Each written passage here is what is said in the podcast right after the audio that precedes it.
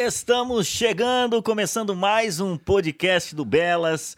Eu sou o Jonathan Marques, muito bom dia, boa tarde, boa noite, eu não sei qual é o horário que você vai ouvir esse podcast, mas sinta-se em casa. Espero que você fique à vontade aí e curta o papo de hoje. É, a gente tem três convidados aqui muito especiais. Vamos bater um papo de um assunto que eu tenho certeza que todo mundo tem o contato ou gosta muito e às vezes não sabe como funciona. E também para aqueles mais especificamente para músicos, aqueles que tocam, que têm o sonho de gravar, que têm o desejo de entrar num estúdio, plugar sua guitarra ou pegar o seu microfone, fazer o seu som. Enfim, a gente vai conversar sobre isso, como é gravar em estúdio, para tirar suas dúvidas, é, quebrar alguns tabus aí, se você se para você é algo muito distante. Enfim, a gente vai conversar um pouco mais no decorrer desse podcast. Eu quero começar apresentando aqui, ou melhor, deixando para que ele se apresente, o Gabriel, mais conhecido como Gabi. Não sei se, se tem um sobrenome forte, o homem é fera, todo mundo conhece ele aqui em Joinville. E, enfim, é professor aqui no Belas. Conta um pouquinho sobre você, Gabi. É, e aí, galera, tudo bem com vocês? É, eu sou o Gabi, como o John disse ali. É, então, eu, eu sou músico já. Meus pais são músicos, na verdade. Uhum. Eu só herdei deles o, o, que eles já faziam, o que eles fazem ainda. E eles é, sempre foram músicos cristãos, assim, né? Tem, sempre tocaram na igreja. Minha Legal. mãe sempre foi, foi líder de ministério de louvor e eu fui crescendo nesse meio, né? uhum. né? junto com os músicos lá da igreja. É, tocando, fazendo barulho, incomodando. é, e aí fui sendo chamado aos poucos para tocar aquela, aquela velha história lá de sempre do músico da igreja. E aí comecei a fazer aula com os professores particulares e, e, e até que entrei aqui no Belas, né? E aí fiz alguns cursos, me, me formei e fui convidado a, a, dar aula. E nesse meio tempo também foram aparecendo oportunidades para fazer gravação e, e, e, tudo mais. E estamos uhum. aí, estamos aí até hoje. Tamo junto, cara. O primeiro instrumento que você começou a tocar foi o que, Gabi? Violão. Violão. Comecei no, instrumento harmônico, e depois já migrei para bateria, assim. Foi a minha grande paixão. Da hora. Temos também aqui o Vitor. Cara, olha o style do Vitor. Vocês não vão ter a oportunidade de, de ver, a não ser que a gente bata uma foto aqui, mas procura depois lá o Vitor nas redes sociais, ele vai passar mais para frente aqui. Mano, seja bem-vindo e se apresente aí também, a professora aqui no Belas. Bem, então, salve aí para todo mundo que está ouvindo, né?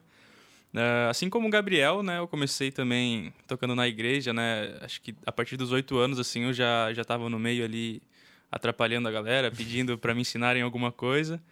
E com o passar dos anos também fui procurando me profissionalizar, né? Profissionalizar. Uhum. Aí eu encontrei o Belas, eu acho que foi a, a primeira escola assim que veio Chan, assim, né? Que muita gente me recomendou. Uhum. Eu também via, sempre passava aqui na frente. E também entrei no curso uh, de guitarra, né? Uh, meu primeiro violão, meu primeiro instrumento foi o violão, uhum. só que eu comecei a me interessar um pouco mais pela guitarra depois, né? Por causa da igreja, vendo a galera solar, assim, ouvindo rock e tudo mais. Aí também terminei o curso, uh, fui convidado para dar aula. E todo nesse meio tempo também comecei a tocar com algumas bandas aqui na cidade, inclusive já toquei com o Gabriel também fui conhecendo alguns artistas também, fazendo alguns projetos juntos, até uhum. que comecei a também entrar no estúdio, né, para começar a fazer algumas gravações também para eles. Uhum. Eu acho que é isso aí, a gente tá hoje aí na na, na lida. É. e o nosso terceiro convidado é o Kalel.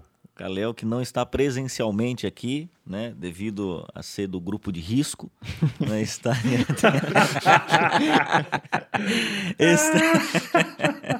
Ele está diretamente de São Paulo, participando desse papo aqui junto com a gente, e é uma honra, é um cara que eu admiro demais também, uh, enfim, tem um talento incrível, saiu aqui da terrinha, foi para São Paulo, e eu tenho certeza que vai contribuir demais, vai enriquecer demais o nosso papo hoje. E aí, Kalel, se apresente para a galera aí, tamo junto. E aí, galera, beleza? Mano, será que eu conheço os professores? Já não me lembro, hein? Não me lembro. Mas, cara, prazer estar com vocês aí. Jonathan, meu parceiro aí já faz um tempão. É... Bem, eu tô na música aí já faz. Uh, cara, acho que desde os 14, eu tô com 32. Bom, faz uns anos. e eu. e eu estudei no Belas, né? Fiz técnico no Belas, estudei guitarra também em Joinville, estudei produção, mix e outras coisas do mundo da, do, do estúdio aqui em São Paulo.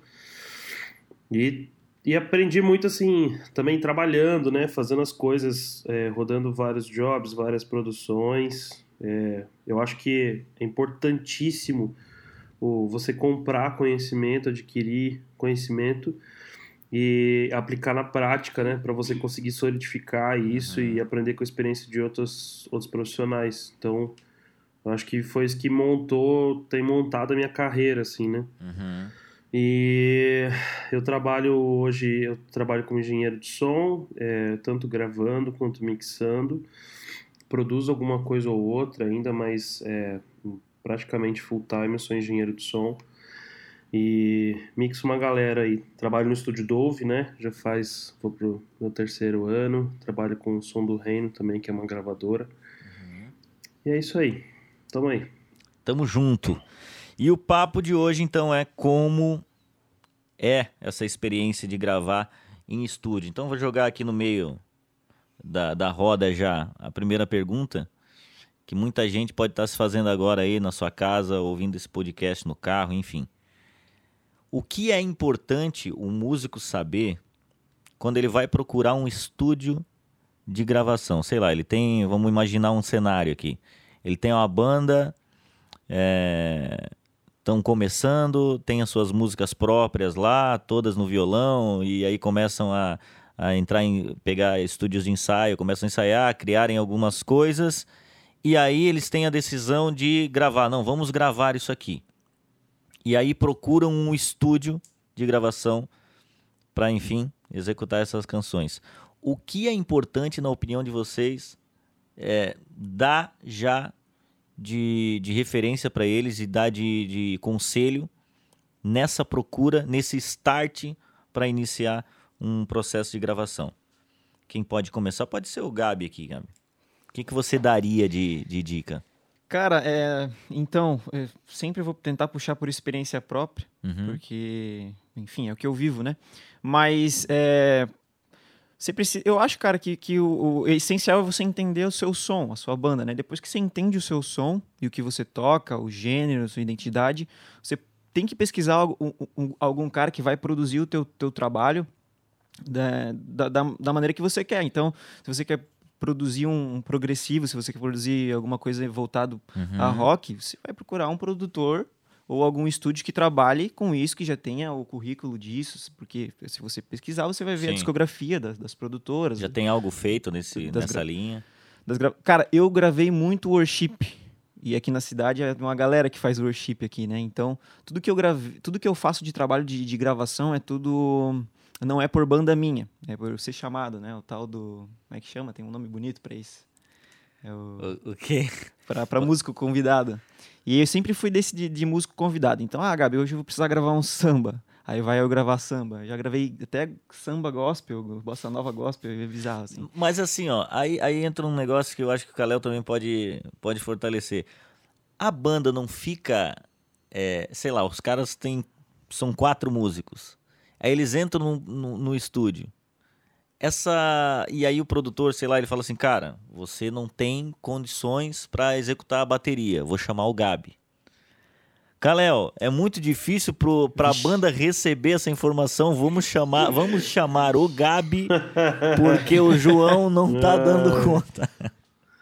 Como o, lidar com isso? O, esquema, o esquema é o seguinte, né? O médico recebe o, o, paciente em estado terminal, alguém tem que falar que, que o cara tá morrendo, né?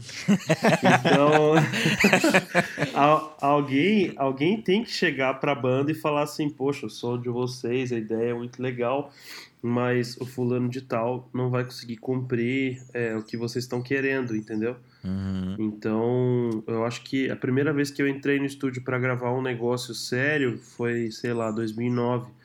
Eu, eu me lembro bem que a gente ficou uma tarde gravando uma bateria de uma música de dois minutos e meio. e, tipo assim, metade gravando, metade editando. O cara, tipo, fez questão de editar na nossa frente, assim. Caraca. É. E aí aquilo foi, aquilo foi muito louco, velho, pra mim, porque eu, tipo, sa foi mais ou menos por aí que eu falei, cara, eu vou comprar uma, uma placa de som e eu vou gravar em casa porque eu não quero passar vergonha quando eu entrar no estúdio. tá ligado? Sim. Tipo assim, eu vou, eu vou começar a praticar isso porque eu gosto disso. Alguma hora eu vou fazer isso com uma banda ou eu vou Sim. fazer isso com outras pessoas. Então eu, eu preciso manjar disso, né?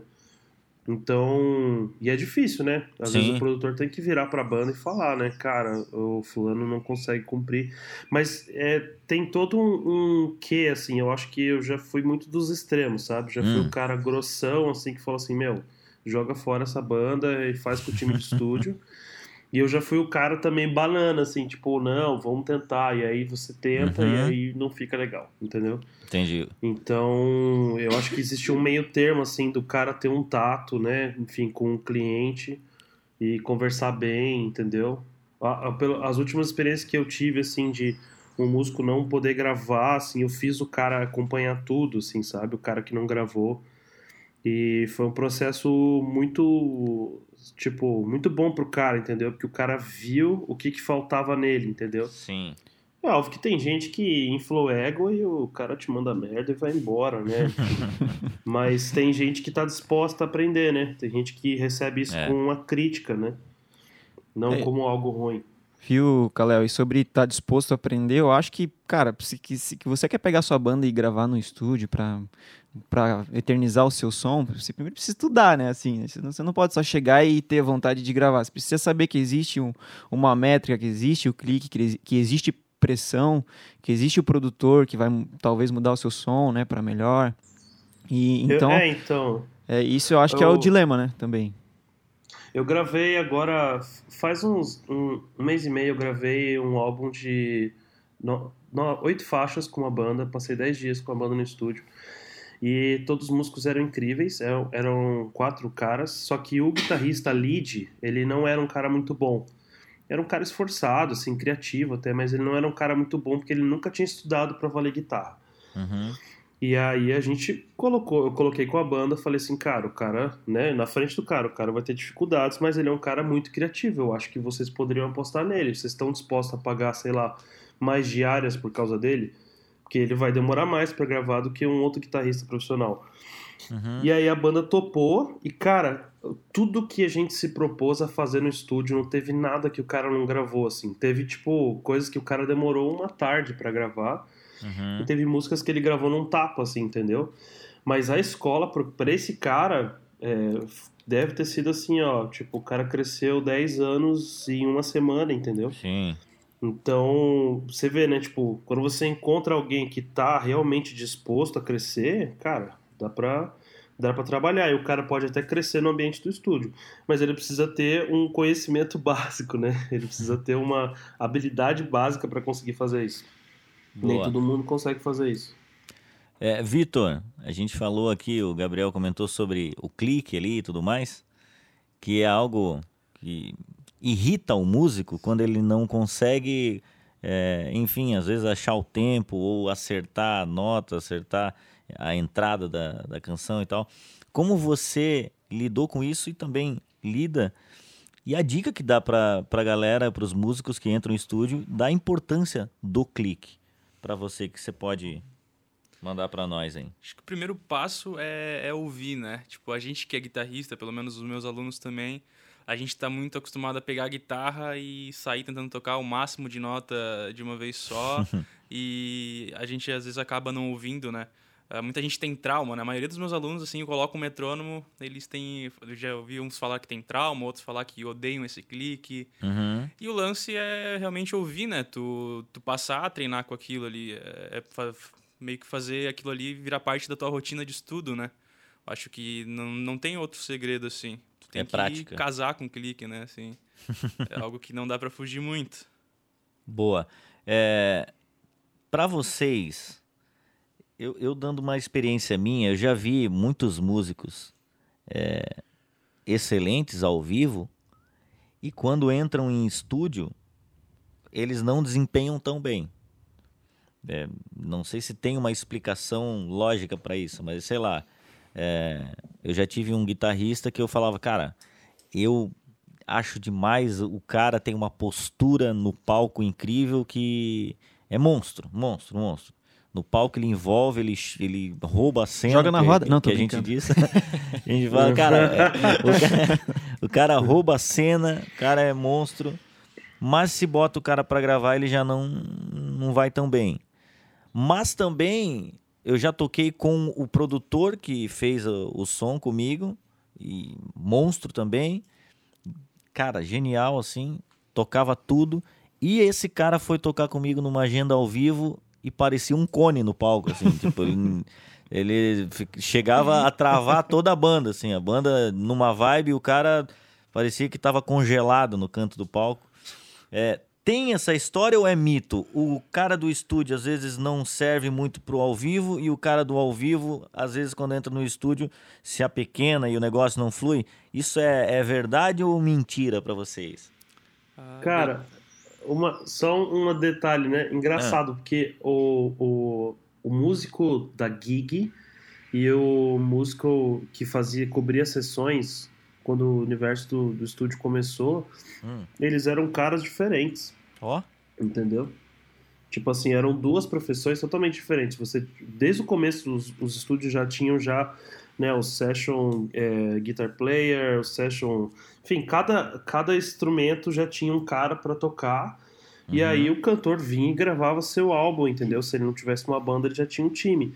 E uhum. o cara que fazia os shows era um outro cara, entendeu? Então a gente que foi unindo as, as duas coisas, né? Porque hoje é, é muito fácil você gravar, você compra uma interface e grava em casa, né? Uhum.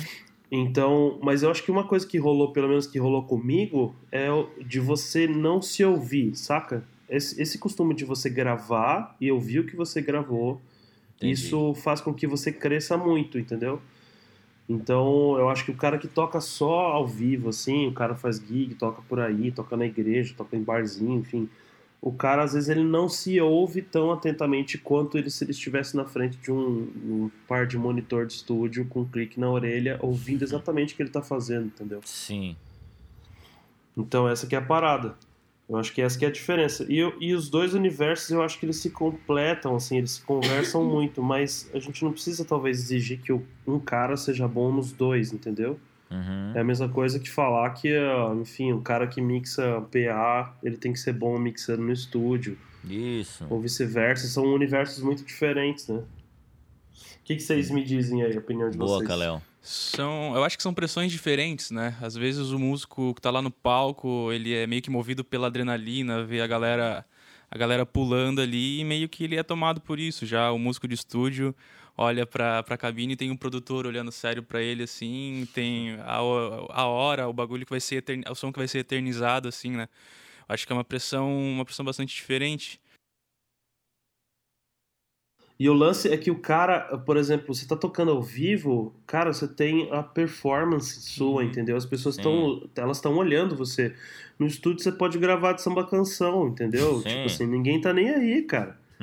Tipo o William Você só Bonner, né? que- Tá ligado que o William Bonner ele grava de samba canção. É, então. Você só precisa tocar bem, entendeu? E eu acho que a pressão do ao vivo ela é tão grande quanto do estúdio, assim, porque você fazer uma performance, bicho, é muito difícil, Sim. entende? Tem gente que não tem aptidão pra isso. Boa. É, então, eu, cara, Mas- eu, na minha opinião, pode falar, cara. Não, não, eu eu ia falar, pode continuar que eu te cortei no meio. Não, não, é que o delay, né? Delay. A gente coloca a culpa no delay. É, na minha opinião, cara, gravar é revelador. Sim, as primeiras vezes que eu gravei, eu vi o quanto eu era um, um- o limbo. o maior trouxa de todos, assim, né? Que eu, na minha cabeça, não, toco pra caramba, né? Aquela coisa do músico arrogante, egoísta. Uhum. E aí, as primeiras vezes que eu gravei, cara, que, que negócio estranho, assim. É, cara, é igual o áudio de WhatsApp, de WhatsApp, assim. Você ouve sua voz, você não acha legal. É a mesma coisa a sua, o seu instrumento que você, que você fala com as pessoas, né? Então, é, quanto mais você se grava aquilo que o Caleb falou, melhor vai ser a sua próxima performance. Você vai conseguir se corrigir tanto no som que você tira do instrumento, quanto na performance. Agora, um exemplo que eu vejo que é muito forte de performance versus estúdios, estúdio é o Morgan Rose. Não sei se vocês conhecem, que é o bateria do, do Seven Dust. No show ao vivo, ele gira a baqueta, ele bate rinshot, leva a baqueta lá em cima, pega e bate com o pé no prato, é um negócio absurdo. E ele é outro cara quando vai gravar no estúdio, concentradíssimo, entende? Não, não, não rola. Então, na cabeça dele já, já tá separado isso. Então, são coisas diferentes.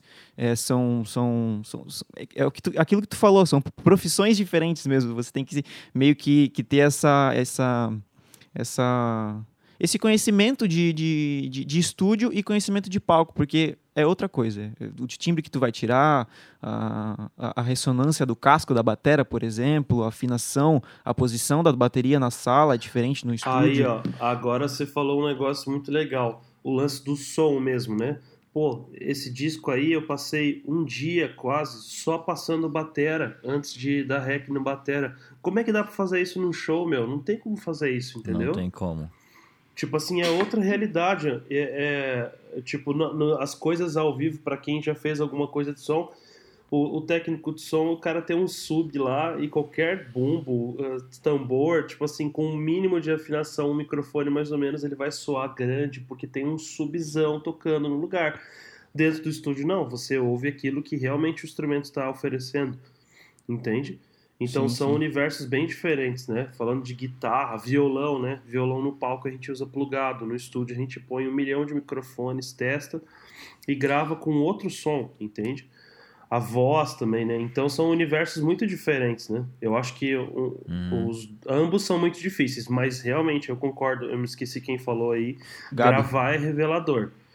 É um lance Sim. que você grava, você fala assim, puta, mano, eu sou muito ruim. Tipo assim, nossa, eu não consigo é, não consigo gravar no tempo, entendeu? Não consigo sim. gravar uma guitarra base que é nada no tempo, assim, entendeu? Sim, sim. Sim. E aí eu acho que pega muito na questão do ego do músico. No né? artista ele ele é meio complicado nessa área, né? A gente às vezes começa a ser muito, enfim, crítico, né? Uh, em determinados pontos e tudo mais.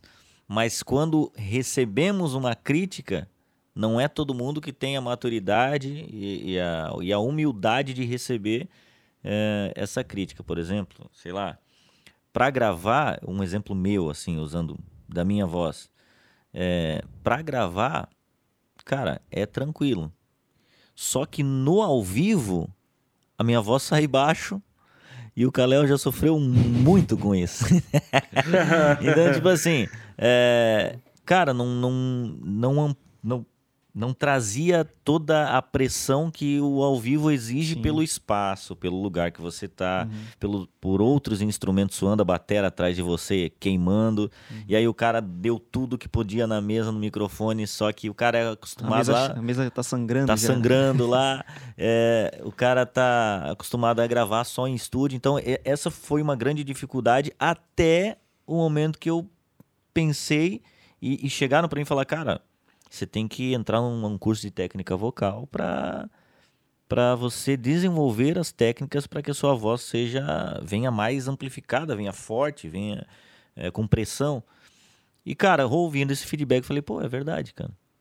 Já pensou se eu chegasse e falasse, não, mano, eu acho que é, a minha voz é assim, eu nasci assim, eu cresci assim, e esse negócio que vai, vai ser. Se conformasse, né? Exatamente. Então, cara, a gente sempre tem que estar tá, é, aberto a, a, esse tipo de crítica, mas não é todo mundo, de, principalmente dentro do estúdio, onde as coisas são bem francas, né? Sim. São bem claras. Tá ali, errou, vai ter que fazer de novo. Sim. E aí a pressão em cima do cara, se o cara não, não tá com a confiança do, dos outros da banda ali, o cara já começa a suar, ele já começa. Se ele erra de novo na mesma parte, ele, fala, ele já começa a ficar estressado. É, não adianta, você tem que colocar o ego para fora do estúdio. Exatamente.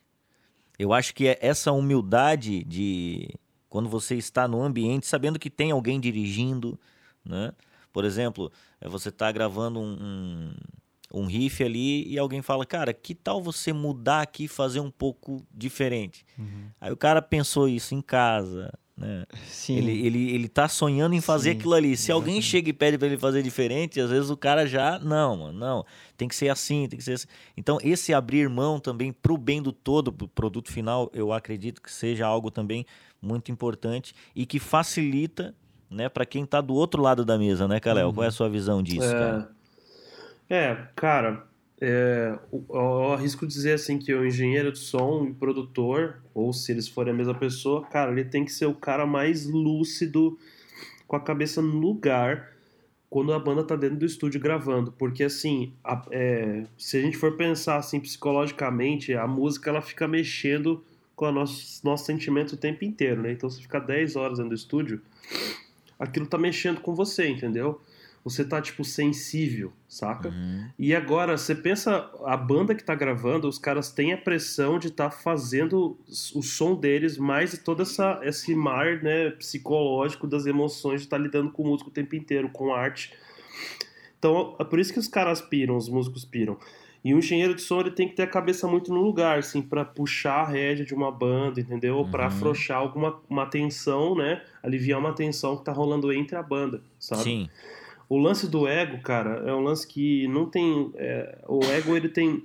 Por um lado, ele é amor próprio, por um lado, é uma noção é, mais alta ou menor do que a gente realmente é.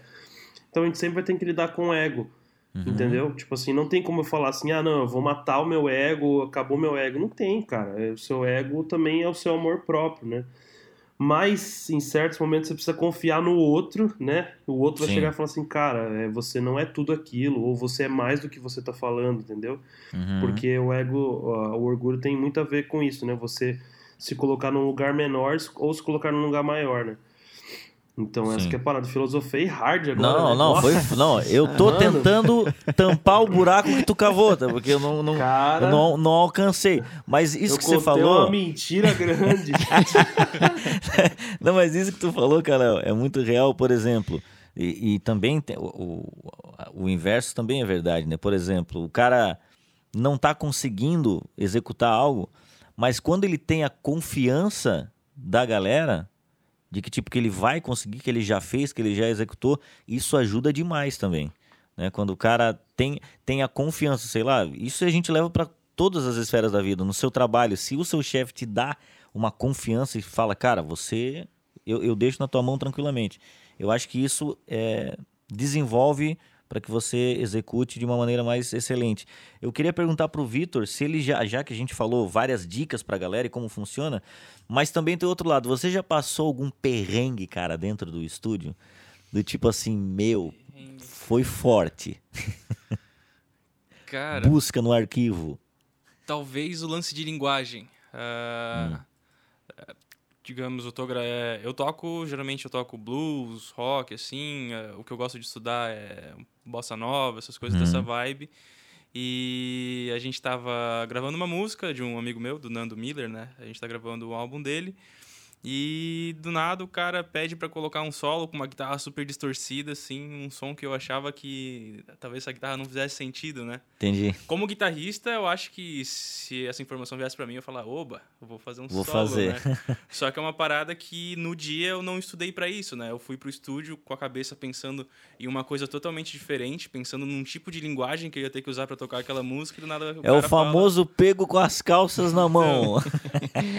mete um solo aí, coloca uma distorção e, e vai. Você Se consagra, o né? cantor, olha, o cara assim, pô, eu pensei aqui numa guitarra havaiana. Aí o bicho já dá aquela gelada. né? Não, o, o cliente ele sempre dá uma viajada. Isso aí acontece. Isso aí o cara chega e fala assim, cara, se a gente colocasse uma cítara aqui, no- né? se a gente gravasse a bateria no meio da rua, puta, Sim. é muito massa essa ideia. Mas hoje, só hoje, vamos seguir o plano. Numa outra Na volta a gente Ih, na volta É. a gente compra é forte. é cara. normal, é normal. Essa nunca falha, cara. Essa É. nunca falha. E aí rolou isso então, Vitor. É, graças a Deus não chegou a rolar, né? Que Ah, não chegou? O produtor também falou: ah, então, esse lance do na volta a gente compra, né? Então, vamos, vamos Deixa no outro ela álbum, mais pra outro frente. álbum. Mais pra frente a gente vê se encaixa alguma coisa do tipo, assim, só que na hora Sim. gelou, assim, né? O que, que eu vou fazer agora? Imagina, contigo já rolou alguma coisa, Gabi? Ah, cara, comigo é, eu sempre procuro é, deixar as coisas bem claras para os produtores antes, porque é, é bem ruim ser pego com as calças na mão, assim, né? Então eu falo, cara, o que, que eu vou gravar exatamente? Para quem que é, o que música que é, que estilo que é, tem partitura, tem não sei o que, tem VS, tem... e vou perguntando tudo. As únicas, é, os únicos perrenguezinhos bem pequenos que eu passei foi gravando foi gravando coisas simples, cara. Tipo, uhum. aqui na escola, que a gente faz umas gravações dos, dos uhum. alunos pequenos. É, pequenos não, dos, dos alunos em geral, né? Eu fui gravar. Eu fui gravar guitarra, porque o nosso querido Buzarello, o Vitor, não, não tava no, uhum. na ocasião. E aí eu fui gravar, um, eu tive que gravar um solo, um, um solo de guitarra, sendo que eu não gosto de guitarra, eu não pego na guitarra diariamente, eu toco malemar um violão, né? E aí, tá, e o Natan, né? O Natan tá, já vou jogar o nome dele na roda aqui. Não, não, ali, ali ele bota, tá? É, ele, ali ele, bota. bota, galera. É, é, não, ele bota e fala, cara, não, que porcaria. Não, ele coloca a galera na fogueira fácil. Sim, sim. Aí eu, beleza, eu fui gravar o solo de guitarra, o que que eu vou fazer? Aí, beleza, botei a pentatônica lá, aquela coisa linda. Daí eu gravei várias vezes, né? Meio que porcaria. Aí eu gravava de novo, meio que, que, que, ruim. Aí eu, meu, eu, eu também, né? Tava claro que eu tava achando ruim, porque, pô, só tinha eu ali para gravar a, a, guitarra. Era, era um riff, na verdade, não era nem um solo. E, e aí quando vem essas coisas que são que são que você não tá esperando, o dedo coça, o ar condicionado uhum. endurece o dedo, é, sei lá, cara, começa a acontecer um monte de coisa que você não, não, não tá preparado. Mas mesmo assim saiu, aí ele deu um, ele deu um milagre também ali na, nos efeitos e, e, e consegui. Uhum. Mas é, quanto mais se deixar as coisas claras possíveis, ainda mais é que quem trabalha de, de, de que nem eu, que é músico convidado, porque eu, eu, eu não gosto de trabalhar em banda, não gosto de, de fazer banda. É, você tem que perguntar muitas vezes e, e, deixar as coisas claras para chegar para não, não, acontecer esse tipo de coisa, né? Pelo menos comigo funcionou bem até hoje, mas eu tenho certeza que eu vou passar uns perrenguezinhos aí. Para não, não, não dar problema. É, sempre tá. Espere o próximo passo, é, os próximos vamos, capítulos, né? Vamos ver. E também tem, aí eu queria perguntar pro Caléo, isso aqui, a gente já está indo para a finaleira, mas portanto a gente vai para o processo final também da, de uma gravação, né? É, cara, uma coisa que eu já fui muito enganado, né? E não sei se o Vitor e o Gabriel também, é quando tu, você já gravou tudo. E aí você vai para para house mix. e aí o cara chega e bota uns plugins dele lá e levanta aquele som maravilhoso naquelas caixas refer referência maravilhosas. Aí ele dá aquela aquele um real de volume, tu fala, meu Deus, eu boto Guns N' Roses no chinelo. Tá? Não, o... não, não, os caras vão ter que pedalar para me alcançar. Aí o que acontece, Kalel? Quando tu tira o teu som do estúdio e ouve no carro, e quando passa para outra música, tu pa parece Davi e Golias, assim, a história bíblica. Assim. tipo assim, um negócio absurdo. Tu fala, onde está a minha música? O que, que aconteceu? É.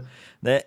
Esse processo pós-gravação muitas vezes deixa o músico chateado e às vezes até abalado se vai seguir em frente ou não, porque às vezes saiu tão diferente daquilo que ele imaginou na cabeça dele ou daquilo que ele ouviu no estúdio e por que saiu, soou tão diferente. E também, então, queria perguntar sobre isso.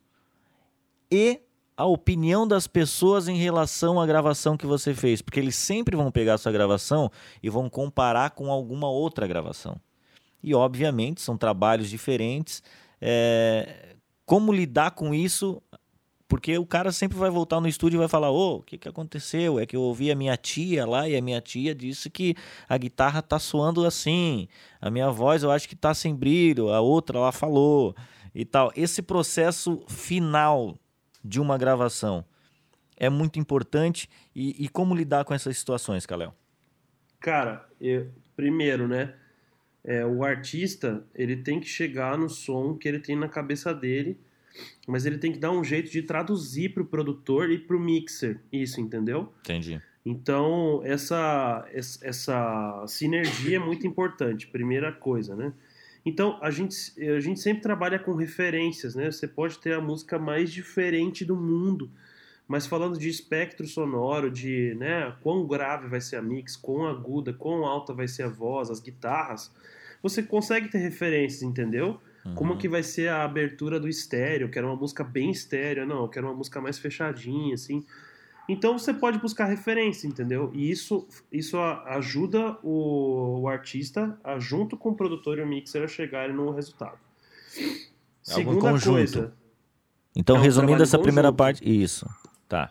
Aí a, a, segunda coisa, o, é muito importante o artista ele ter uma, uma além do estúdio, né? Ele ter uma fonte que ele confia, assim, ó, cara, eu ouço, vou ouvir a minha música na caixa JBL que eu ouço há 10 anos já, porque eu já conheço o som dela. Eu vou ouvir nesse som, porque eu, nesse, nesse som, nesse uhum. fone, no som do carro, porque eu já conheço o som, entendeu? Porque, assim, é muito difícil você traduzir, né, enfim, para qualquer speaker, qualquer sistema de som.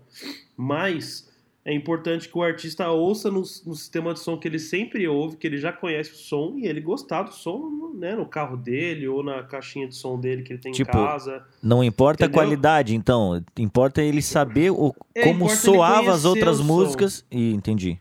Entendeu? Tipo assim, o cara sempre ouve música no carro, né? O cara tá. curte música no carro, o cara pega as referências dele no carro. Sim. É óbvio que ele vai ouvir a mix do trabalho dele no carro e ele quer que soe bom, né? Talvez não vai soar igual, mas ele quer que soe bom, né? E a terceira coisa, a terceira coisa, o artista ele precisa entender que ele só é alguém quando as pessoas odeiam e amam ele, entendeu? Então sempre vai ter a tia que vai achar que a guitarra é alta, mas se é uma banda de rock, aí já caiu a teoria da tia, né? Sim. É, sempre vai ter alguém que vai falar que a voz que é ba a voz é baixa ou a voz é muito alta, entendeu? Sempre tem alguém que vai falar, ah, poxa, no meu som eu não gostei tanto. Então ele precisa assim, ó, ter culhões para falar uhum. para ele mesmo assim, cara, é, eu gostei disso aqui, independente se tem gente que amou também, se tem gente que odiou, dane-se. Tipo assim, é, eu, a gente chegou nesse som, eu curti e é isso aí. Uhum. Porque o, o, que eu vejo hoje, assim, ó, eu vejo problemas em todos os estágios, mas nesse último estágio, os artistas às vezes eles, eles se portam de uma maneira muito fragilizada, assim, sabe? E, cara, o cara ele tem que bater no peito e falar assim: Meu, eu curti esse som. Tipo, se ele não curtiu o som, volta pro estúdio, refaz, Sim. mixa de novo, sei lá, meu, planta bananeira, manda para outro mixer. Dá o seu pulo, entendeu? Sim. Para conseguir chegar no som que quer. Agora, depois que chegou no som que quer, ele precisa bater no peito e falar assim: Cara, esse som tá muito bom. É Entende? o que eu acredito, né? Exatamente. Exatamente. Até porque. É, é é, às vezes é aquele cara que, que muda de opinião é, a cada três meses, assim, né? Uhum. O cara ele gravou uma coisa, aí enfim veio a pandemia, e lá no final da pandemia o cara vai ouvir de novo no estúdio, ele já quer mudar tudo, ele já quer transformar a música e tal.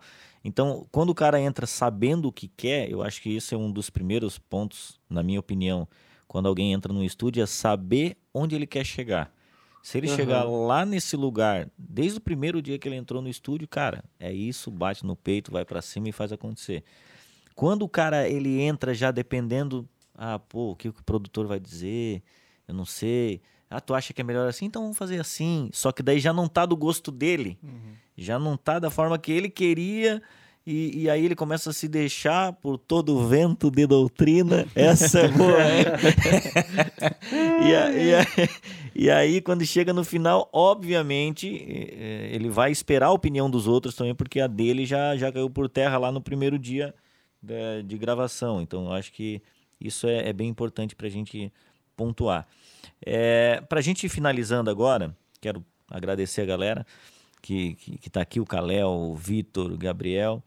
Mas eu gostaria de ouvir de cada um de vocês dicas então para a galera que quer gravar, que tem esse sonho de entrar no estúdio e gravar, porque tem também aquela aquele cara que que o Kalel provavelmente já, já pegou, o Vitor já pegou, o Gabriel já pegou.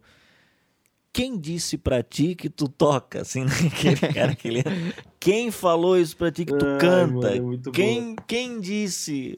O, meio Arnaldo Sacomani, assim, sabe? Aquele cara que chega e dá ali no meio, assim, que o cara não tem, não é do ramo e às vezes ele, ele quer fazer algo. É, mas qual que é a sua dica? Vamos começar pelo Vitor aqui. Acho que como músico, assim, a gente tem muito que saber quem a gente é, né? A gente tem que saber a nossa linguagem e saber para quais trabalhos a gente está apto ou não, né? Uhum. Uh, acho que uh, a gente conseguir enxergar isso. Outra coisa, como guitarrista, né? Uh, eu sempre estudei, meus professores, uh, o pessoal de banda falava que o guitarrista tinha que ser o cara metido, o cara tem que ir pro meio do palco, meter um monte de improviso, um monte de solo e tudo mais. Quando a gente chega no estúdio, eu acho que a gente tem que deixar essa pessoa um pouco para trás, né? A gente tem que conseguir dividir uh, o estúdio e os palcos e sempre estar tá estudando, né? a gente que é músico, a gente sempre tem alguma coisa nova para aprender ou alguma coisa para aperfeiçoar, né? A gente uhum. nunca nunca chegou no nosso no nosso máximo, assim. Sempre tem algo a mais. Boa. Gabriel. Acho que tudo isso que o Victor falou é, é muito importante mesmo. Também concordo com tudo, com, com tudo isso. Mas é, eu também acho que quem é músico e toca músico de estúdio, ele precisa é, ele precisa trabalhar para a música e ele precisa trabalhar para o produtor, porque pelo que eu estou percebendo agora, é que existem muitos tipos de produtores. Tem produtor que fala, pô, você pode meter uma nota fantasma na caixa. Já tem produtor que fala, cara, eu quero bater, bater a sequinha. Então, assim, então você tem que você tem que trocar ideia. Tudo é questão do diálogo, né? Então você uhum. tem que ter um uhum. diálogo claro com quem vai produzir, com quem vai, vai fazer a questão da engenharia toda de som. É, então deixar as coisas bem claro qual que é o tipo de som para poder gravar e, e, e mandar o teu, o teu som ali. Bom demais. Kalel, para você. Cara, a minha dica é para né, o artista, o músico, todo mundo se gravar, entendeu? Se o cara sabe uhum. que ele, ele quer entrar no, né, nesse universo, ele quer ser um músico de estúdio, ele quer ter, né, enfim, essa aptidão também, ou o cara que tem a banda e quer gravar uma hora, cara, compra uma interface aí barata e começa a se gravar, entendeu? começa a gravar as ideias, uhum. começa a registrar as ideias, começa a ter essa prática, entendeu? Uhum. Para não tomar susto quando entrar no universo do estúdio, né? É isso. Porque, porque vai tomar. o susto vem. Vai tomar, o susto, o susto vem. vem. Vai chegar. A minha dica, cara, eu vou, vou dar para você é o que? Respeite as suas canções. Né? Cara, tem música que quando você cria ela, parece que ela ela pede os, os instrumentos que vão, que, que, que, vão ser usados nela, parece que ela pede o, o, tipo de voz que você vai fazer, parece que ela pede, ela tem vontade própria, assim, sabe? É, então, a minha dica, cara, se você é, pensou, idealizou a música de uma forma e ela veio e ela flui, todo mundo sente algo é, quando você executa é, essa canção, você respeite ela no, quando você for gravar. Então é aquela história que a gente falou aqui. Pô, o cara vai querer botar um, uma guitarra havaiana na música. Pô, acho que aqui vai soar legal. Mas a música, ela não tá pedindo isso. É, você que, que vai entrar no estúdio, que nunca entrou, você vai ouvir muito isso. A, mas a música não tá pedindo. Você vai ouvir muito essa frase. A música não tá pedindo isso. Que às vezes você quer entrar com batera já de cara, mas a música não está pedindo aquilo ali. Ela pede outra coisa. Ela pede que ele entre lá depois do refrão. Enfim, você vai identificar é, o que a música está pedindo. Então, a minha dica é essa: você que vai gravar sua música, respeite o que a, essa canção ela está pedindo para que lá no final você ouça ela e, e tenha vontade de ouvir sabe? Não é aquela que toca uma vez, você já. Não, vamos passar para a próxima. Não, é aquela que você chega e mostra para todo mundo, você é, realmente gosta daquilo que você fez. Eu acho que isso é o, é o mais importante. Como o Kalel falou, mais do que a, o que a tia vai dizer, mas o que você acredita que, que foi o melhor resultado para aquela canção ali. Bom, é, quero agradecer então agora ao Vitor. Valeu, Vitor. Obrigado pelo papo de hoje, cara. Eu agradeço. Tamo juntas. O, o Vitor, não sei se foi ele que gravou Tó Brand Leone. Foi, foi. Animal. Aqui no Belas. Muito louco aquele, aquele vídeo. Cara, procura aí no, no YouTube, no, no canal do Belas Artes aqui Joinville. Você vai curtir o som. Achei demais. Curti pra caramba. Parabéns, mano. Tem a oportunidade de falar agora. Parabéns pra, pelo som. É, Gabriel, Cara, obrigado. Tô honradíssimo, obrigado. Eu que agradeço. Trocar ideia com vocês todos. Manjam pra caramba. Esses caras são os, são os Vingadores de Joinville, vocês não estão ligados. Obrigado, viu? É, e, os e, Vingadores e... da Deep Web, né? Ai, cara. O Kalel, o Kalel, Kalel, cara, cara, é sério, é muito bom conversar contigo, cara. Valeu pela disposição de abrir o espaço na sua agenda para trocar essa ideia com a gente, cara. É nóis. É nóis, valeu, gente. Foi um prazer tá trocando uma ideia com vocês aí. Foi muito massa. Beleza. Eu quero também agradecer uh, o tempo de vocês. Em breve a gente vai postar esse podcast e você compartilhe com a galera aí que, que é músico, que está buscando gravar em estúdio, ou até para aquelas pessoas que querem saber como funciona uma gravação. Eu acho que esse podcast vai poder ajudar demais essas pessoas. E a gente se vê a qualquer momento, a qualquer hora, aqui no podcast do Belas. Valeu!